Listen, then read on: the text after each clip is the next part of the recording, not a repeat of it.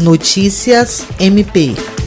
O Ministério Público do Estado do Acre, por intermédio da Promotoria de Justiça Especializada de Defesa da Pessoa Idosa e Pessoa com Deficiência, instaurou procedimento preparatório para averiguar possíveis irregularidades no processo de vacinação contra a Covid-19 de idosos e pessoas com deficiência permanente em Rio Branco, requisitando diversas providências ao secretário municipal de saúde. Nos documentos assinados pelo promotor de justiça Júlio César de Medeiros, o MPAC destaca que milhares de pessoas idosas estão à espera da primeira dose da vacina contra a Covid-19, sem que tenha sido apresentado pela Secretaria Municipal de Saúde um plano de vacinação destinado aos idosos que fazem parte do grupo prioritário para recebimento das doses, o que gera uma crise de depressão e ansiedade num público-alvo já vulnerável. O promotor Júlio César destaca que a publicação de calendário de vacinação pela Secretaria Municipal de Saúde, contendo cronograma com dia e hora definidos referente à vacinação desse público prioritário,